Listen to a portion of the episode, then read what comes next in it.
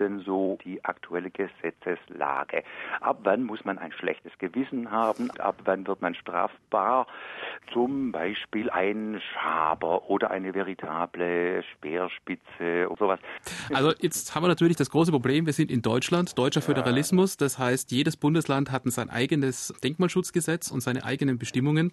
Ich selber arbeite in Bayern und nicht in Baden-Württemberg, also ich werde jetzt keine Rechtsauskunft zum baden-württembergischen Denkmalschutzgesetz geben, aber grundsätzlich. Also wenn Sie übers Feld gehen und Sie finden etwas, wenn Sie in einem Land sind und Baden-Württemberg meines Wissens nach ist so ein Land, das hat ein Schatzregal, dann gehört im Prinzip mal alles Archäologische grundsätzlich dem Staat. Oha.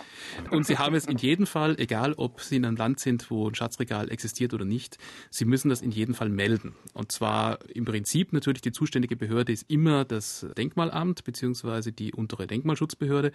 Aber im Regelfall ist es auch so, man kann einfach zu seinem nächsten lokalen oder regionalen Museum gehen und das dem Museum mal melden. Ob dann überhaupt ein Interesse daran besteht, dieses Objekt in ein Museum zu übernehmen oder ob man sagt, herzlichen Dank, äh, wir fotografieren das mal, wir machen eine Zeichnung, wir notieren uns, wo das gefunden worden ist und nehmen es wieder mit nach Hause und freuen Sie sich dran.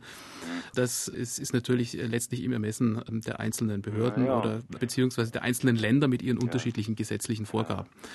Was Sie in keinem Fall tun dürfen, ist graben. Also Sie dürfen nicht einfach den Spaten ansetzen und sagen, juhu, also ich gehe jetzt mal in die Tiefe und schaue, was ich finde. Und dann habe ich vielleicht noch vorher noch ein Minensuchgerät zum Einsatz gebracht und bin mir ziemlich sicher, da ist jetzt ein Edelmetall 20, 30, 40 Zentimeter unter der Erdoberfläche und danach grabe ich jetzt. Also das ist in jedem Fall verboten.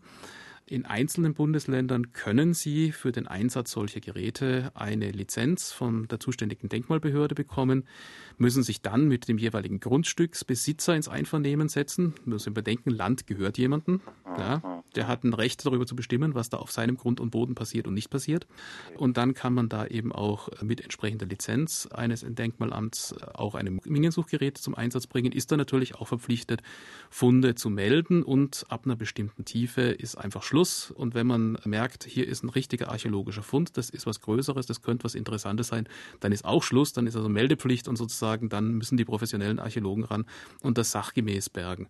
Weil, wenn das nicht passiert, das ist eben genau das, was wir vorher angesprochen haben, Himmelscheibe von Nebra, die Goldkegel, dann gehen unglaublich viele Informationen verloren. Also aus ja. dem Umgebenden, aus dem Befund heraus kommt die eigentliche Information und viel, viel mehr. Also 99 Prozent der Information kommt aus dem, was wir Befund nehmen, also den Fundumständen. Ja. Und ein Prozent ist das Objekt selber. Und wenn ich das Objekt okay. einfach so aus dem Boden rausnehme, habe die Befundumstände zerstört, habe ich 99 Prozent der Information zerstört. Und das ist dann für die Wissenschaft natürlich eine Tragödie.